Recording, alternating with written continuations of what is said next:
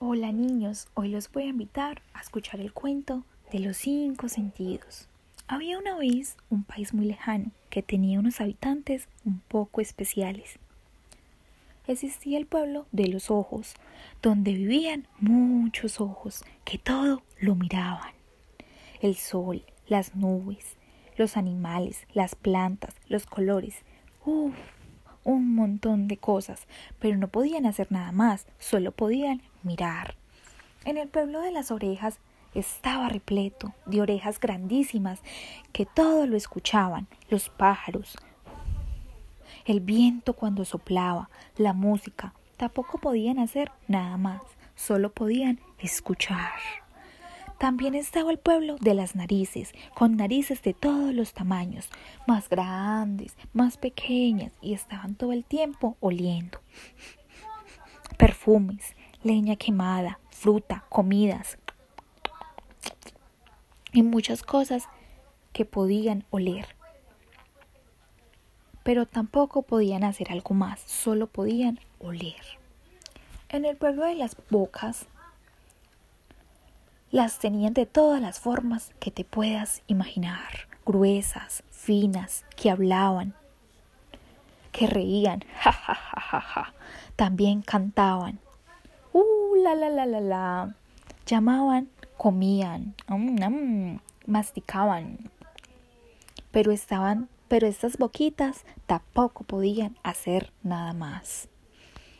Y un poquito más lejos se encontraba el pueblo de las manos las había largas, con uñas mordidas, con uñas pintadas, y se dedicaban a tocarlo todo, la tierra, las piedras, el agua fría, caliente, y además aplaudían también. Se chocaban entre ellas, saludaban, pero no podían hacer tampoco nada más. Así pasaban los días en estos pueblos, muy, muy, muy, muy aburridos. Los ojos mirando, las orejas escuchando, las manos tocando, las narices oliendo y las bocas probando.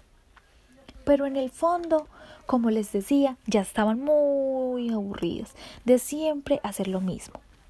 Un día, paseando, se encontraron unos habitantes de cada pueblo y comenzaron a conversar y ahí pensaron que era muy interesante si se pudieran juntarse y así lo hicieron y se reunieron los ojos. Los ojos fueron a buscar a las orejas, después a la boca, después a la nariz y por último a las manos. Y así se dieron cuenta que podían hacer muchas cosas juntos. Ahora sí podían mirar, escuchar, oler, hablar, tocar, probar y todo era mucho más divertido. Desde aquel día ya no era el país de los cinco sentidos.